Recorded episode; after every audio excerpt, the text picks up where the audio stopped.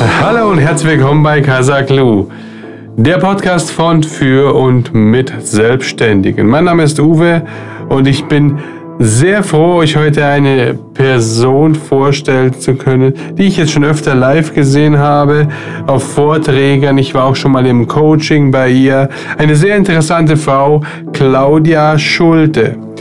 Claudia verbindet Mindset-Arbeit mit Marketing.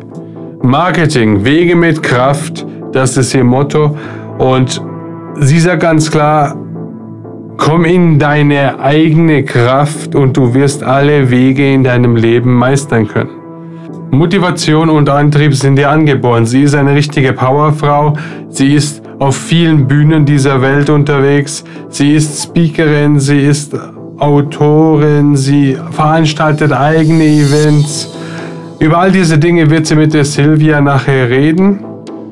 Schreiben ist auch ein, ein, eine Art Filter für sie. Ja? Sie, sie hat viele Ereignisse ihres Lebens durch das Schreiben verarbeitet. Das ist ja eigentlich klar, weil alles, was man auf Papier bringt, bringt Ruhe und, und, und, und Reinheit in den Kopf sozusagen. Ja. Zu den Themen Vertrieb und Akquise hat sie eine ganz klare Meinung. Es ist Trainingssache. Es ist einfach zu trainieren und je mehr man es tut, desto besser wird man da drin und kann die Leute auch besser erreichen. Natürlich geht es auch diesmal um die Tugenden von Selbstständigen und da werden sehr gute ausgearbeitet. Also in diesem Sinne, ich wünsche euch viel Spaß und wir hören uns nach dem Interview wieder.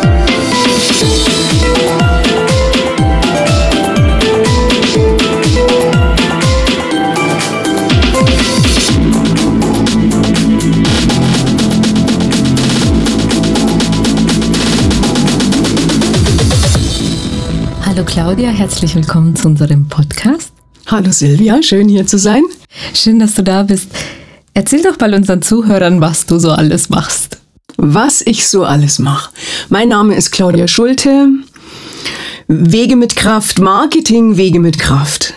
Ich bin Expertin für Marketing und Mindset. Und mein Hauptgeschäft, mein Kerngeschäft ist die 1 zu 1 Arbeit im Business Coaching mit Schwerpunkt Personal Branding. Also Personenmarken aufzubauen. Ich bin aber auch mehrfache Autorin und Speakerin und Eventveranstalterin in München. Ist ja einiges. ja. Da, da, werde ich einige Fragen haben. Was hat dich denn bewogen, in die Selbstständigkeit zu gehen oder in den Bereich? Also selbstständig bin ich mein Leben lang. Ich war überhaupt noch nie in irgendeiner Festanstellung bin mit 18 von zu Hause weg und äh, habe mein Leben selbstständig bewältigt bis heute und ähm, habe auch den zweiten Bildungsweg vollzogen, weil ich vom Ursprungsberuf her Physiotherapeutin bin. Also ich komme aus der alternativen Heilkunde, hatte zehn Jahre lang eine Praxis, ähm, eine ganzheitliche Physiotherapiepraxis und habe mir die Fingergelenke ruiniert bin dann den zweiten Bildungsweg gegangen und vor 15 Jahren als Quereinsteigerin, also quasi aus der alternativen Heilkunde in die Wirtschaft reingewachsen, weil ich Wirtschaftspädagogik studiert habe und Geisteswissenschaften. Und ich habe nach einem Berufsbild gesucht, das meine Hände schont, wo ich wirklich geistig äh, gefordert und gefragt bin und auch bis ins hohe Alter arbeiten kann. Was hat dich denn motiviert, in die Selbstständigkeit gleich zu gehen? Das hat sich einfach so ergeben. Also letztendlich, wenn ich zurückblicke, dann habe ich nirgendwo dazu gepasst. Ähm, bin irgendwie immer angeeckt, war vielen Arbeitgebern in Praktikas oder in kurzweiligen Ausbildungssituationen zu überselbstständig oder ich war immer schon in so einer Haltung, Verantwortung übernehmen zu wollen. Und das hat sicherlich was mit meiner Kindheit und Jugend zu tun, weil meine Mutter früh ausgeschieden ist und ich sehr, sehr, sehr früh auf mich selbst gestellt war und ich denke, das hat eigentlich war einfach nicht kompatibel für Teamsituationen oder in so einer festangestellten hierarchischen ähm, Situation dazu passen zu können. Und für mich gab es gar keinen anderen Weg, als in die Selbstständigkeit zu gehen. Also ich, ich habe gar keine Alternative gesehen und habe mich ja schon sehr, sehr früh dann mit der Physiotherapiepraxis, da war ich erst so 6, 27, mit Privatpatienten selbstständig gemacht Also immerhin dann schon zehn Jahre auf eigenen Beinen gewesen, mich durch sämtliche Jobs durchgekämpft, viele Doppelbelastungen durchgestanden und habe dann da erfolgreich zehn Jahre ein wunderbares Leben gehabt. Aber meine Fingergelenke haben das einfach nicht verkraftet. Das ist so eine erbliche, man nennt es Disposition, so eine grundlegende Bind- und Binde- und Stützgewebeschwäche gibt's bei uns, weil wir haben so blonde und rothaarige Personen in der Familie. Und äh, sonst hätte ich das wunderbar weitermachen können.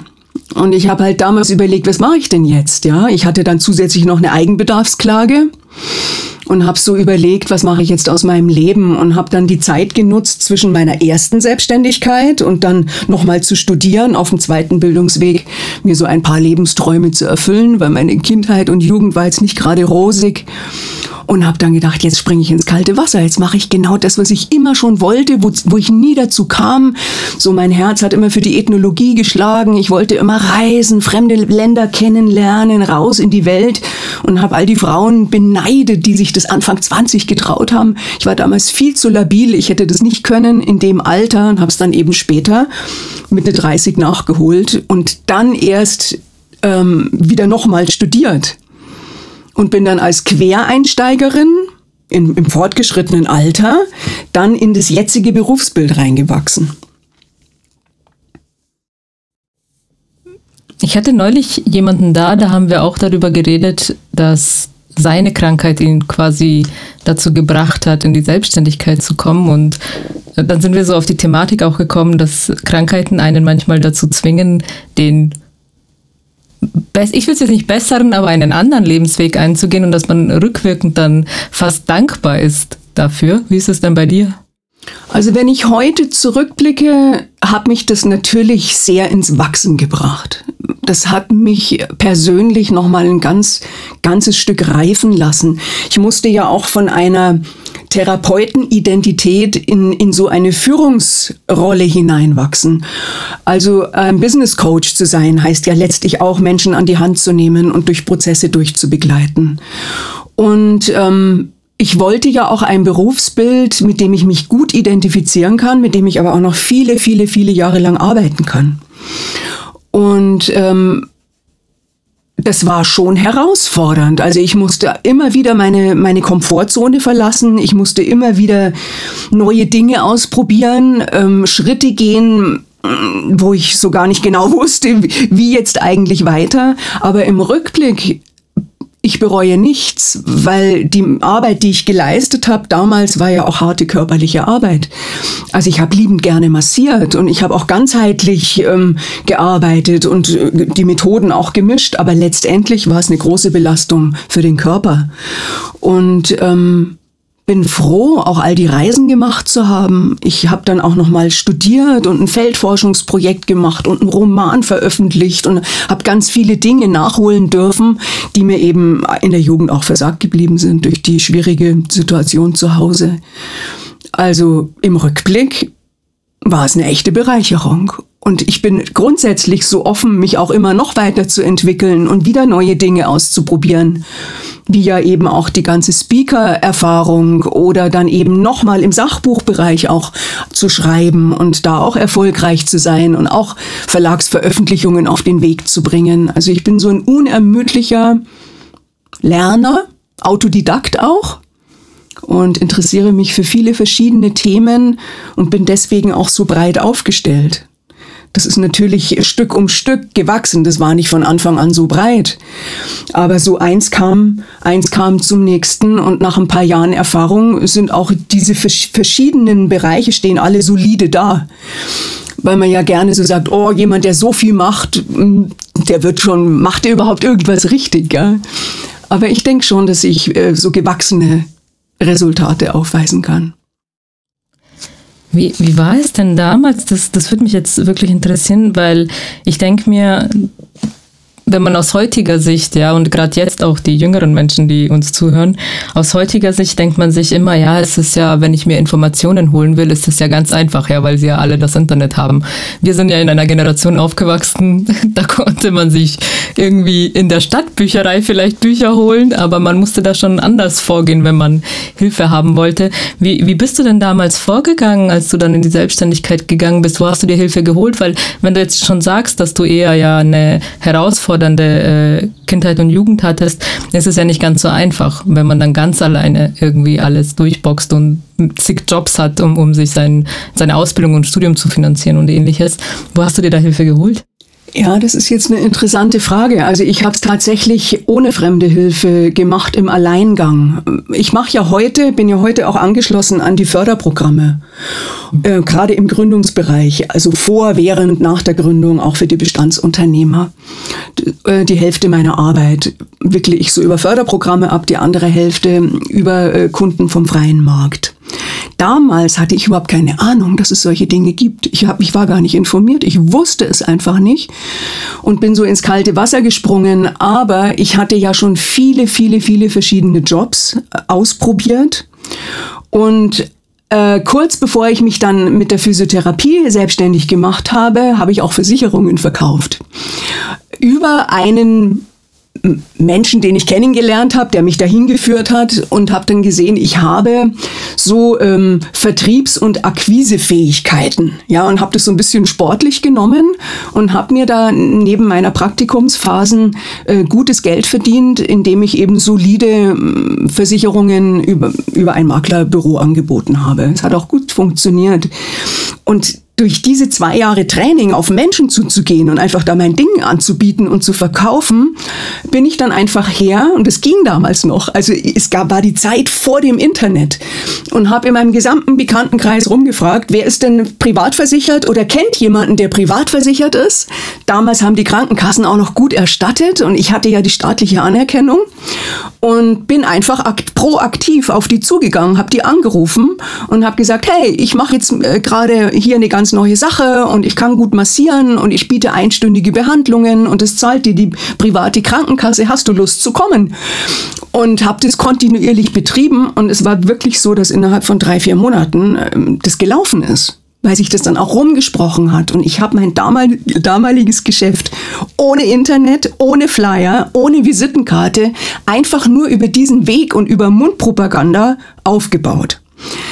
Ähm, heute undenkbar. Ja, wir leben ja in einer völlig anderen Zeit, aber damals war das möglich und muss auch dazu sagen, ich habe auch eine spirituelle Ausrichtung und ich habe in dieser Zeit auch angefangen, spirituell aktiv ähm, an diesen Themen zu arbeiten, also mit meinen Ängsten auch umzugehen, Dinge zu manifestieren.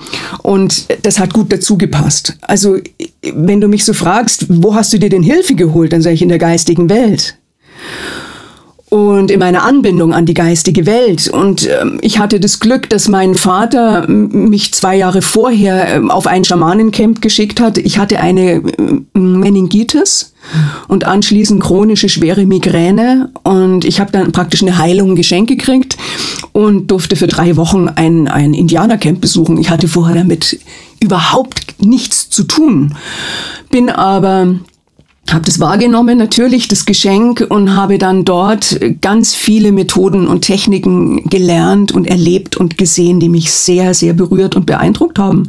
Und habe das angefangen in mein Leben zu integrieren und ganz aktiv anzuwenden. Und es hat mir bis heute mache ich es so, hat mir einfach sehr geholfen, meine Wünsche laut auszusprechen, mich auch an, sagen wir, die unsichtbaren Kräfte zu wenden, so manche sagen ja, sie schicken ihre Bestellungen ins Universum. Ähm, ich habe mich ganz stark mit dem Thema Schöpferkraft auseinandergesetzt und wie man Dinge vom Geistigen in die Materie wirklich bringt durch aktives Tun. Und das ist die größte Unterstützung, die ich gekriegt habe in den letzten Jahrzehnten. Hast du denn jemals in der ganzen Zeit darüber nachgedacht oder warst du mal an einem Punkt, wo du dir gesagt hattest, ach, diese Selbstständigkeit, ich habe jetzt keinen Bock mehr, ich suche mir jetzt einen Job? Also es gab sicherlich ein paar Krisen und Flauten, das gibt's ja in jeder Selbstständigkeit. Wir sind ja der Welle des Lebens unterworfen. Nach jedem Hoch kommt wieder ein Tief und wieder ein Hoch und ein Tief. Und ähm, damals, als ich ich hatte eine gute Startphase und das lief insgesamt unterm Strich auch all die Jahre über wunderbar stabil. Aber es gab natürlich auch da Flauten. Die sind zwangsläufig gegeben in der Selbstständigkeit. Wenn man sich das so schön steuern könnte, immer schön gleich viele Aufträge, das wäre ja ein wunderbares Leben. Aber meistens geht's erst boomt's und dann plötzlich ist wieder eine Flaute und dann, dann boomt's wieder. Und daran muss man sich gewöhnen. Und wenn man das ein paar Mal durchlaufen hat, dann baut sich auch Vertrauen auf und eine gewisse Gelassenheit. Und also quasi, ja, Übung mit Übung macht den Meister. Und in diesen Zeiten habe ich schon immer mal wieder überlegt, ach, das wäre schon schön in einer Festanstellung und ein bisschen sicheres Einkommen und ein bisschen eine Stabilität. Hab das aber schnell wieder verworfen, weil sobald die nächsten Patienten kamen, war natürlich das Leben wieder Sonnenschein. Ähm, also wenn du mich so fragst, hier und da, da habe ich es mal in Erwägung gezogen, aber wirklich ernsthaft gewollt, nicht. Ich kann es mir heute auch gar nicht mehr vorstellen. Wie, wie hat sich denn das im Laufe deiner Selbstständigkeit, weil du machst das ja jetzt schon eine Weile, wie bist du da mit diesen Krisen und Hindernissen umgegangen? Hast du da eine ganz bestimmte Taktik, die du dann anwendest oder haben dir da bestimmte Lehren geholfen? Und vor allem, wie hat sich auch entwickelt? Weil ich denke mir mal, noch vor 30 Jahren bist du ganz anders damit umgegangen als heute wahrscheinlich. Also was ich immer versuche und was auch letztendlich eine lebenslange Übung ist, wenn sich die Dinge entziehen im Außen, ja, wenn plötzlich Kunden wegbleiben, wenn plötzlich ähm, Vereinbarungen ähm, brechen oder ja, die, die Dinge entziehen sich. Es gibt ja diese Phasen, ähm, dass es ganz wichtig ist, in der mentalen Ausrichtung sich nicht in diesem Sorgenrad und in diesem Mangeldenken zu verlieren. Also wie soll ich sagen, mich nicht mit den aktuellen Gegebenheiten so stark zu identifizieren, dass sie mich wirklich runterziehen. Und äh, das kennen wir alle, dass man dann anfängt, die Dinge klein zu rechnen und äh, das Sorgenrad dreht sich, man ist im Mangel, warum gerade ich und warum funktioniert es nicht? Und dem eben immer wieder entgegenzusteuern. Und das geht nur übers eigene Bewusstsein, einfach zu sagen, hey, halt, stopp, was denke ich denn da gerade? Ich richte mich jetzt neu aus. Ich richte mich aus auf das, wo ich hin will. Ich richte mich aus auf die Fülle. Mm, ich besinne mich auf meine Visionen. Ähm, ich bleibe einfach äh, positiv ausgerichtet. Und wenn ich so Manifestationsarbeit mache, ist ganz, ganz wichtig. Man kann das ja tun. Also ich weiß, ich erzeuge einen Resonanzraum, die Schwingung geht nach außen, nach dem Gesetz der Resonanz, früher oder später. Ja, ich bin ein lebender Magnet, das weiß ich alles. Aber dann dieses, ich sag immer, dieses Kunststück oder dieser Spagat, das dann auch wieder ganz loszulassen und also wirklich in eine neutrale Haltung zu finden und zu sagen, den, den Kleinkram, den gebe ich jetzt einfach ab ans Leben und an, ans Universum, weil ich kann ja nicht kontrollieren, dass in drei Wochen der und der Geldbetrag über den und jenen Kanal ähm, zu mir kommt äh, weil die Erfahrung gezeigt hat, auf überraschenden Wegen, über unerwartete Kontakte äh, manifestieren sich die Dinge dann, wenn die Zeit reif ist. Und dieses Feld aller Möglichkeiten nenne ich das, ja, also dieses Feld, wo diese Überraschungen auch passieren können, die Dinge sich fügen können, das geht nur in der Absichtslosigkeit, wenn man, wenn man praktisch diese Ergebnisorientierung wieder freigibt. Auch das ist natürlich eine Frage von Übung und von Training. Aber wenn du mich fragst, wie gehst du um mit deinen Krisen oder wenn du merkst, dass dein Kopf ähm, mit dir verrückt spielt oder sich da in die Not reinziehen lässt, dann fallen mir diese beiden Ansätze ein. Und wie ist es mit dem Ausgleich? Ich nenne es jetzt mal einfach so, weil ich denke mir jetzt gerade, ich stelle mich, ich stelle mir jetzt vor, du irgendwie in jungen Jahren, das klingt ja schon nach jemandem, der voller Energie ist und der sich durchbeißt und der total viel macht und total viele Aufgaben auch äh, erledigt. Und wie es halt so ist, unser Körper erträgt das ja nur eine bestimmte Weile, bevor er sagt, äh, nee, nicht mehr. Wie, welche Erfahrungen hast du dann da gemacht, dass du, kam es irgendwann dazu, dass du auch mal bei so einem klassischen Burnout gelandet bist oder hast du vorher rechtzeitig die Bremse gezogen und wie machst du es heute? Also Burnout hatte ich noch keinen. Und ich bin, also ja, viele sagen Powerfrau. Ja, ich bin schon eine bodenständige, tatkräftige Frau mit einem starken Willen und ich habe auch einen Ehrgeiz und ich kann auch wirklich diszipliniert arbeiten. Und ich kann mich auch sehr, sehr lange äh, und gut konzentrieren.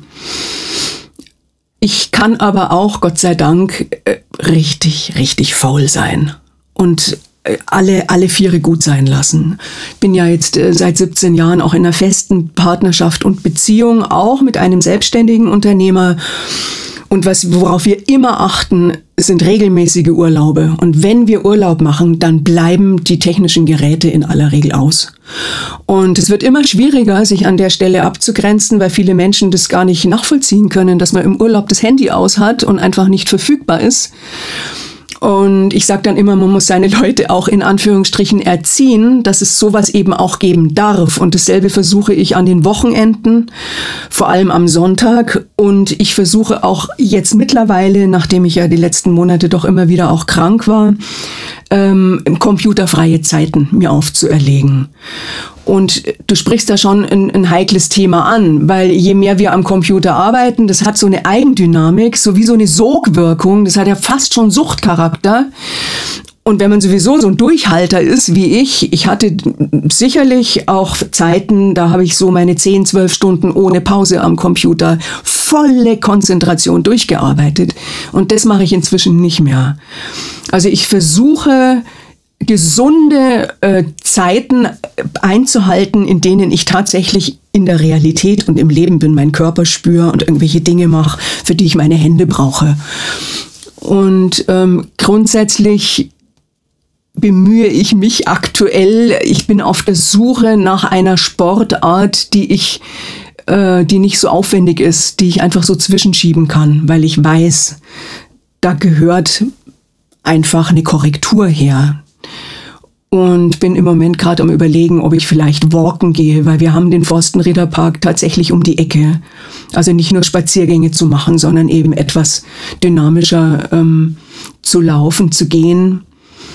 Fahrradfahren, klar. Und das Problem bei uns ist, mein Mann ist Handwerker und der arbeitet körperlich so hart und so schwer, ist natürlich auch drin. Er ist, er ist es gewohnt, er hat es trainiert, aber der will in seiner Freizeit seine Ruhe haben. Und ich sitze ja überwiegend auf dem Stuhl oder am Computer und ich würde ganz gerne in meiner Freizeit in die Berge fahren, wandern gehen, mich verausgaben und mal richtig, richtig, richtig durchbewegen. Im Urlaub geht es ganz gut. Im Alltag muss ich mir da selbst helfen.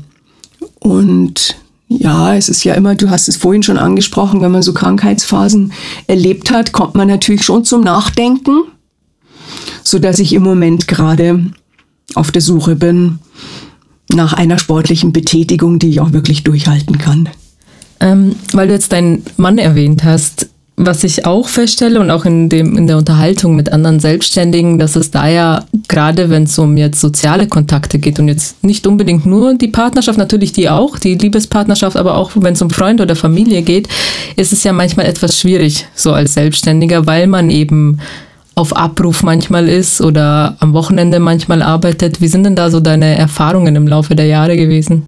Ja, es ist ja so, dass ich bis Mitte 40 Single war ich hatte schon immer wieder Beziehungen und Liebschaften, aber auch viele, viele Zeiten, die ich als Single verbracht habe.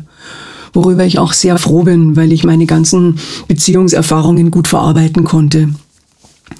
Und ich habe ja keine Kinder. So ein kleiner Wermutstropfen, auch in unserem gemeinsamen Leben, weil wir uns spät kennengelernt haben und dann letztendlich entschieden haben, zu zweit zu bleiben. Und also an der Stelle gibt es keinen Engpass für mich.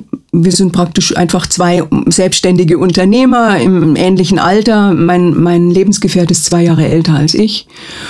Und ich habe intensiven Kontakt zu meiner Familie, weil wir sind zu dritt bei meinem Vater aufgewachsen.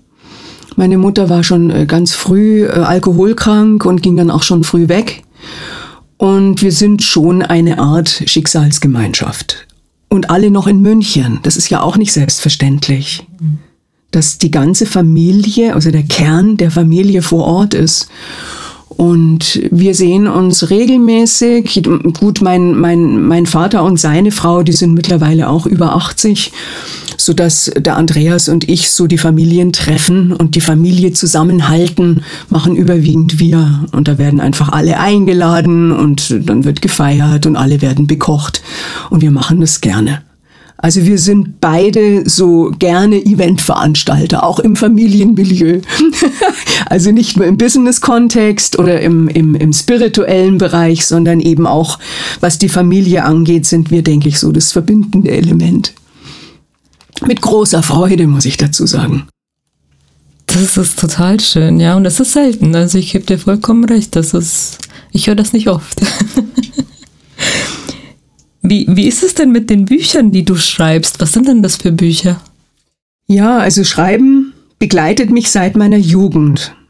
Das war immer schon ein Thema in meinem Leben. Und ich habe damals schon natürlich klar Briefe, man hat damals noch lange und viele Briefe geschrieben. Ich habe aber auch Gedichte geschrieben und äh, so alles, was mich bewegt hat, seelisch, geistig, schreibend verarbeitet. Es gibt Menschen, die tanzen und andere töpfern und die dritten malen Bilder und bei mir war es einfach Schreiben. Und ich liebe auch den Umgang mit der Sprache. Also auch mit der, mit der gesprochenen und auch mit der geschriebenen Sprache. Und ich habe dann sehr früh, weil ich, weil meine Mutter so früh ausgefallen ist, mich auch auf äh, Beziehungen mit Männern eingelassen. Ich würde aus heutiger Sicht sagen, viel zu früh ähm, aus der Not geboren, sicherlich nach, nach, nach Anlehnung, Geborgenheit gesucht und dann eben früh auch schon sehr schmerzliche Erfahrungen hinnehmen müssen. Und hatte schon Anfang 20 ähm, einen Literaturpreis für Jungautoren gewonnen und in, das dann auch in einer Anthologie erschienen ist und hatte da so eine erste Veröffentlichung und eine erste Laudatio und habe vor tausend Leuten eine Lesung gehalten, schon als ganz junger Mensch. Und dieses Schreiben, Dinge zu verarbeiten, das ging weiter all die Jahre. Und ich war zwischendurch auch mal eineinhalb Jahre in Westafrika habe da auch so eine schicksalhafte ähm, Beziehungskiste, sage ich jetzt mal, erlebt und hatte da auch schwer dran zu kauen. Und auch die habe ich schreibend verarbeitet.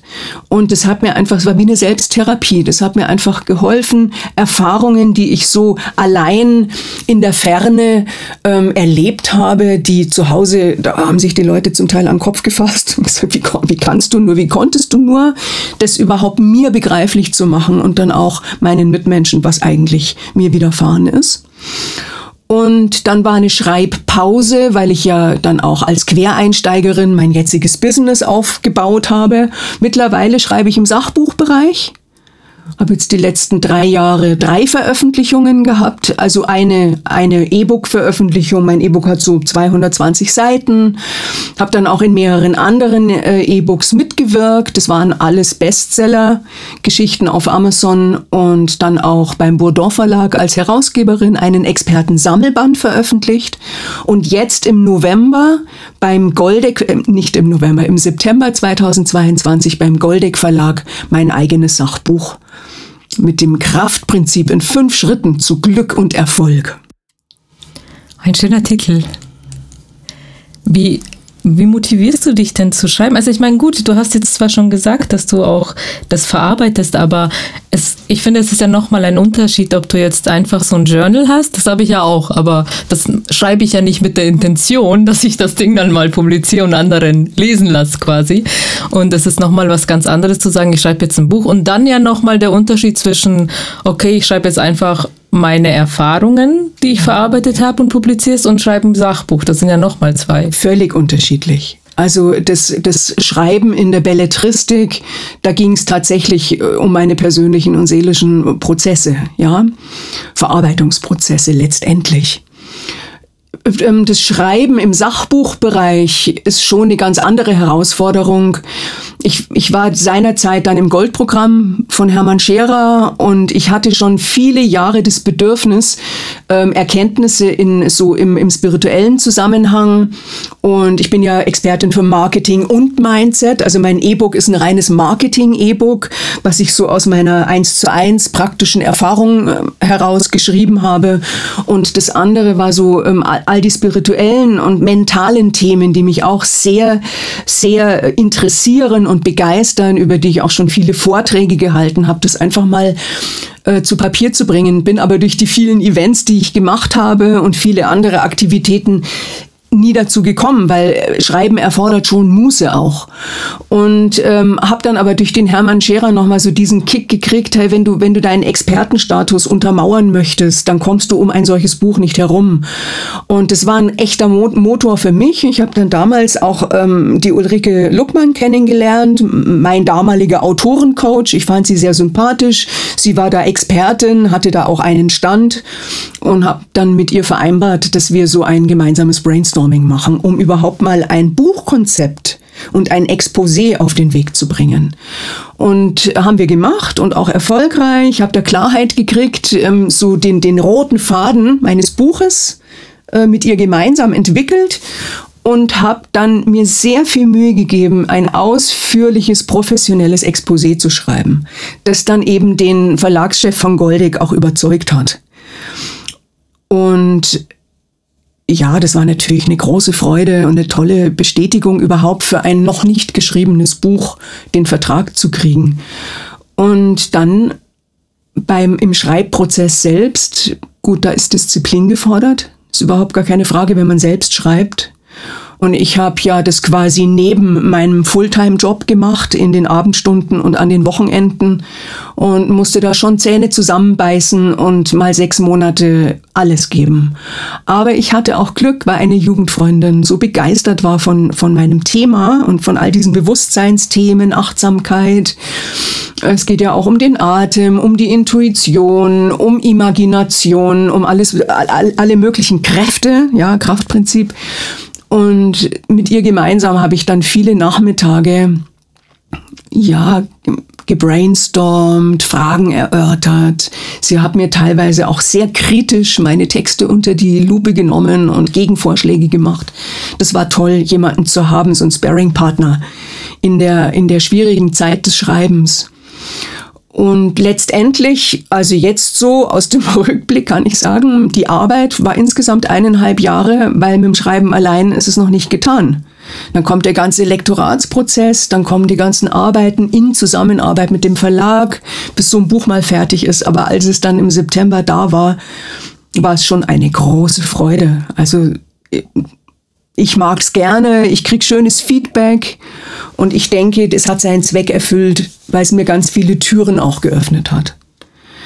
Also es hat mir geschäftlich gut getan und persönlich äh, dieses Buch wirklich auf den Weg zu bringen. Und ja, jetzt im Moment gerade habe ich mal kein neues Schreibprojekt.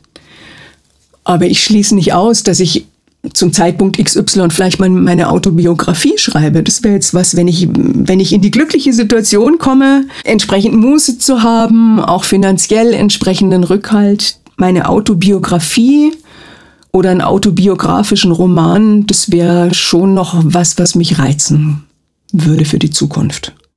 Also nach dem, was ich jetzt alles gehört habe, würde ich mal sagen, du kannst das füllen. so kurz wird der Roman nicht. Ich würde jetzt gerne nochmal, weil, weil mich auch jetzt das mit dem Buch und mit dem Verleger auch äh, auf das Thema Netzwerken bringt, weil um nochmal die Brücke zurückzuschlagen, Du hast es ja am Anfang schon gesagt, dass du ja glücklicherweise jetzt sowieso schon Vorkenntnisse, was Akquise und Vertrieb angeht, hattest durch diesen Job beim, beim Versicherungsmakler. Und wie ist es jetzt, was würdest du sagen, gerade für Leute, die jetzt äh, neu einsteigen in die Selbstständigkeit? Bei, weil Akquise und Netzwerken sind ja zwei Paar Stiefel. Und würdest du sagen, dass beides gleich wichtig ist oder dass der Schwerpunkt doch auf dem einen erst liegen sollte? Wie, wie empfindest du so das Netzwerken und wie hat sich für dich geändert vor allem auch? Weil damals war es ja nochmal eine andere Geschichte als heute durchs Internet und. Ja, als ich mich vor 15 Jahren selbstständig gemacht habe, wieder erneut selbstständig gemacht als Business Coach ähm, und ja quasi als Quereinsteigerin da gab es schon eine Aufbauphase, denn ich habe mehrere Jahre auch Kaltakquise betrieben. Also dieser Versicherungsjob war eine Erfahrung, da war ich so Mitte, Mitte 20.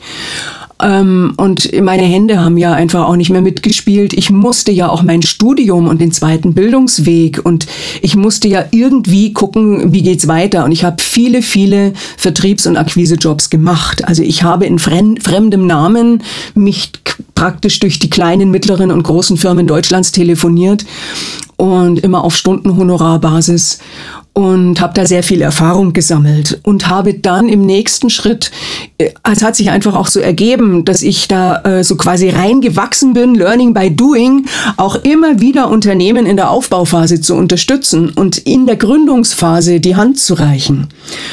Und dadurch bin ich dann auch letztlich in diese Business Coach Schiene reingekommen, auch Gründungs Existenzgründungsberaterin zu sein, weil ich erstens mal natürlich anderen äh, geholfen habe und da mitgewachsen bin und dasselbe dann für mich selber auch noch mal erneut vollzogen habe. Und bin auch Unternehmertochter, muss ich noch dazu sagen. Also ich bin in so einem selbstständigen Unternehmerhaushalt auch groß geworden. Mein Vater hatte eine mittelständische Firma und das ist mir seit Kinderschuhen ist mir diese Welt vertraut. Und wenn du mich fragst, also ich habe dann dieses jetzige Geschäft ausschließlich über aktives Netzwerken und Vorträge halten aufgebaut. Ähm, ich habe selbst Veranstaltungen gegeben und ähm, aber auch fremde Veranstaltungen besucht als aktive Networkerin und angefangen Vorträge zu halten. Ähm, bei, den, bei der IHK, bei dem Bund der Selbstständigen, bei den Wirtschaftsjunioren, bei Nachbarnetzwerken für die Stadt München und, und, und, und.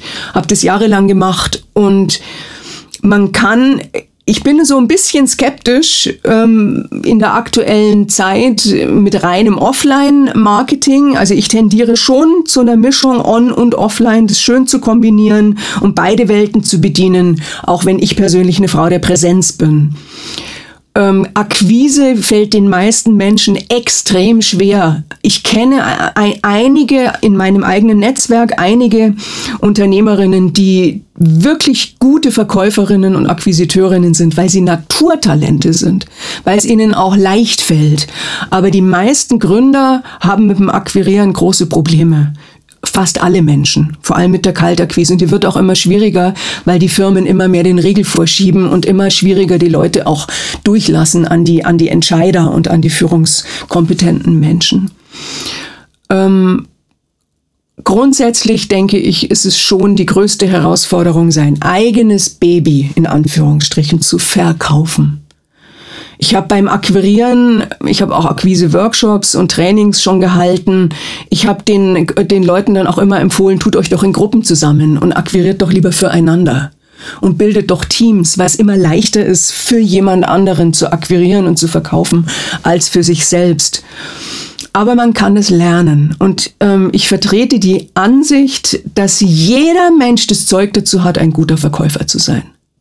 Natürlich gehört auch fachkundiges Wissen, Training dazu für die Profis, ist unstrittig.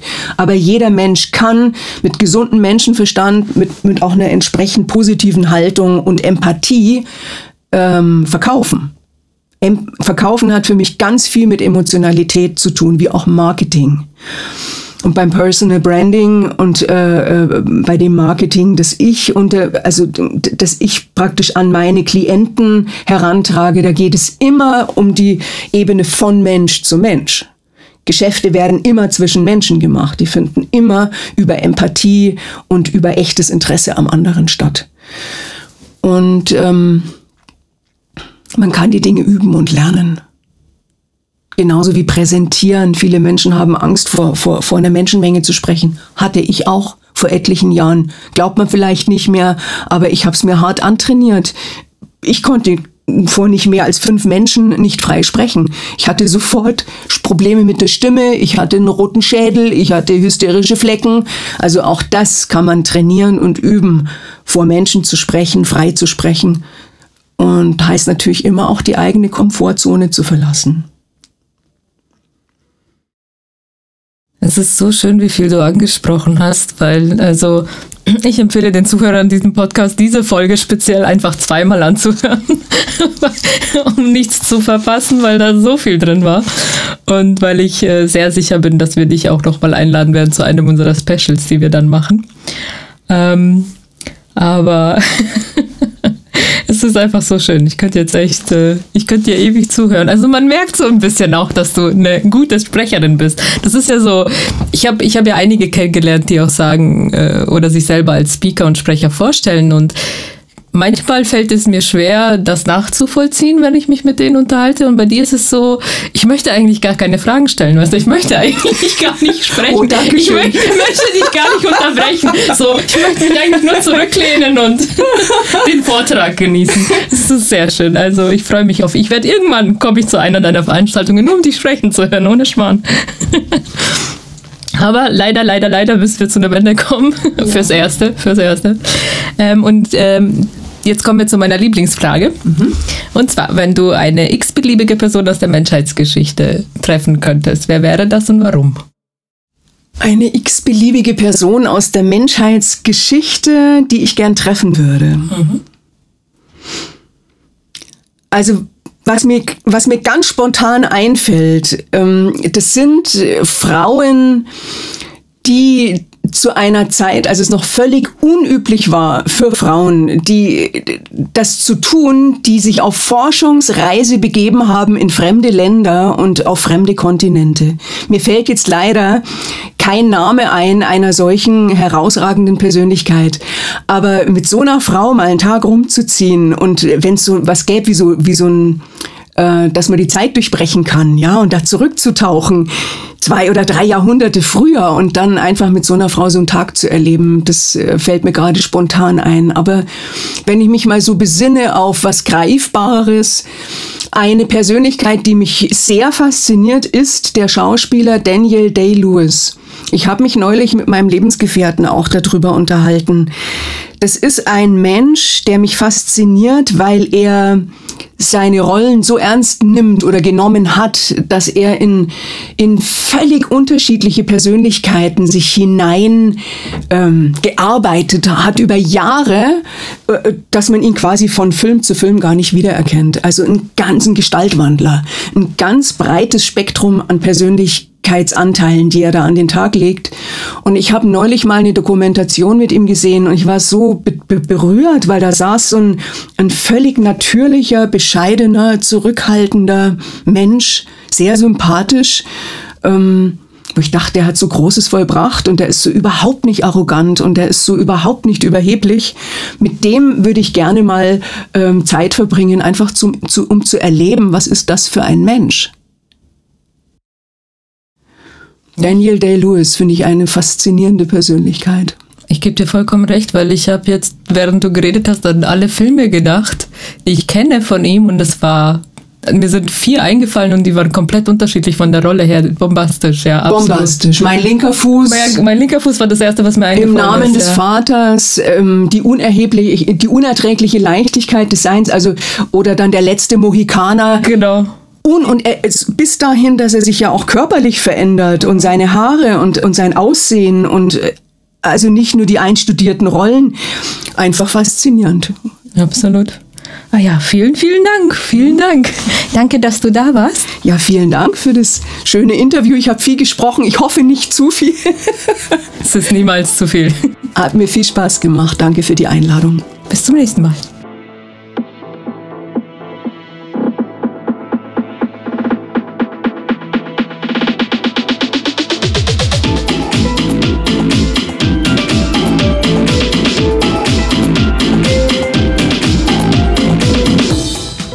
Ja, super, danke Silvia und Claudia. Das war wieder mal ein total erfrischendes und weitläufiges Interview. Ich finde es immer wieder toll, wenn unsere Gäste ihr Leben hier auf dem Tablett servieren. Und das ist genau das, was es ausmacht, sich immer wieder neu erfinden. Das hat die Claudia sehr schön äh, immer wieder dargestellt. Ja. Das Leben bringt neue Wege, aber wie wir diese Wege gehen, haben wir vollkommen in unserer Hand. Viele Erfahrungen führen zu schnellen Entscheidungen. Das ist ein ganz wichtiger Aspekt. Je mehr Erfahrungen ich in meinem Leben gemacht habe, desto schnellere und mutigere Entscheidungen treffe ich, weil ich ein Urvertrauen in mich selbst habe. Ein Selbstbewusstsein aufbaue, das äh, mich im Endeffekt sehr schnell reagieren lässt. Und ich bin mir immer sicher, ich werde es regeln. Es gibt immer Wege, es gibt immer Lösungen. Sehr, sehr, sehr toller Input. Dankeschön nochmal an euch beide. Und hier gilt auch wie immer, wenn ihr mehr über Casa Clue wissen wollt, schaut auf LinkedIn oder Facebook vorbei. Da gibt es zwei Gruppen, wo immer wieder neue Inputs gepostet werden und wo ihr uns auch erreichen könnt und Fragen stellen könnt. In diesem Sinne, sei der Komponist deines Lebens.